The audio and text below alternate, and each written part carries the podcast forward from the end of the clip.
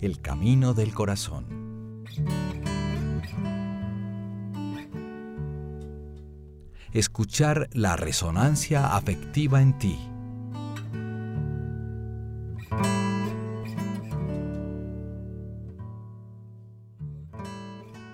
Ahora vas a releer tu vida. Como puedes sentirlo hasta aquí, la relectura requiere estar a la escucha de la resonancia afectiva en ti mismo, de los acontecimientos y encuentros vividos. ¿Cómo te afectó también lo que has podido decir o hacer? ¿Cómo resuenan en ti las cosas que has vivido? ¿Se relacionan con la apertura, es decir, la paz, alegría, dinamismo? ¿O se relacionan con el encierro, es decir, la tristeza, irritación, frialdad? Teniendo en cuenta estos movimientos en ti, reconocerás lo que te lleva más a la vida y lo que te aleja de ella, lo que te ayuda a servir y amar más al Señor y lo que no te ayuda. La relectura es un ejercicio que compromete tu afectividad, que es una dimensión importante a tener en cuenta en tu relación con el Señor. En el primer momento de tu relectura, reconoces lo que te abre a la vida en abundancia y das gracias al Señor por su presencia en tu vida. En un segundo momento, a la luz de su amor por ti, identificas tu pecado, tus encierros y le pides perdón.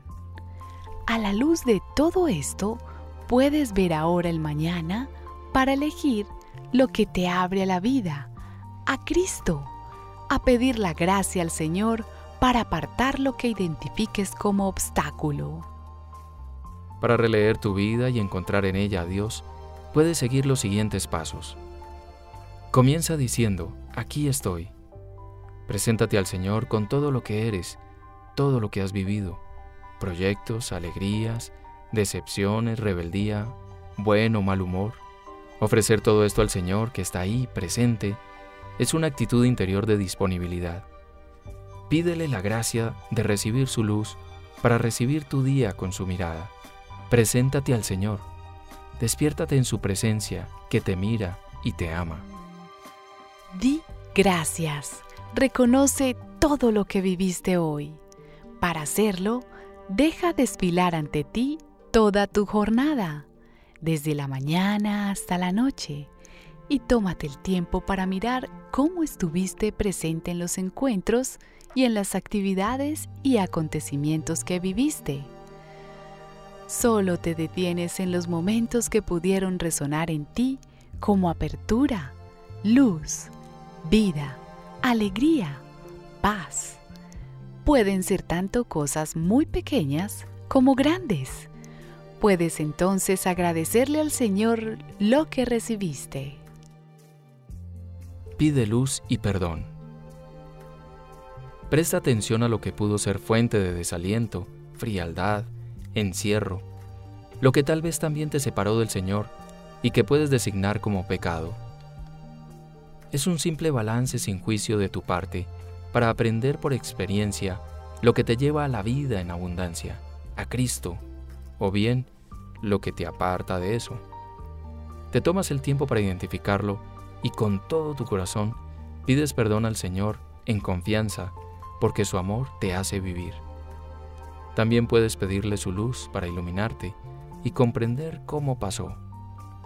¿Fuiste negligente en tu vida espiritual, en la oración, la misa, la lectura de la Biblia o en relación con la determinación que te habías fijado? Considera el mañana. Ahora te diriges al mañana y ofreces al Señor ese día y lo que vas a vivir. Tienes la experiencia de lo que te lleva a más vida y libertad, a Cristo, pero también de lo que te aparta de Él y te conduce por caminos de muerte. Le presentas lo que quieres y deseas, vivir mañana en confianza, porque Él es fiel. Le pides su fuerza, su gracia, para estar por completo vuelto hacia Él y solo hacia Él. Con palabras de Jesús, te diriges a Él, que es nuestro Padre. Ahora, escribe en tu cuaderno o libreta las resonancias, los ecos que este ejercicio ha dejado en tu corazón para guardarlos así en tu memoria. Hazme disponible en el camino.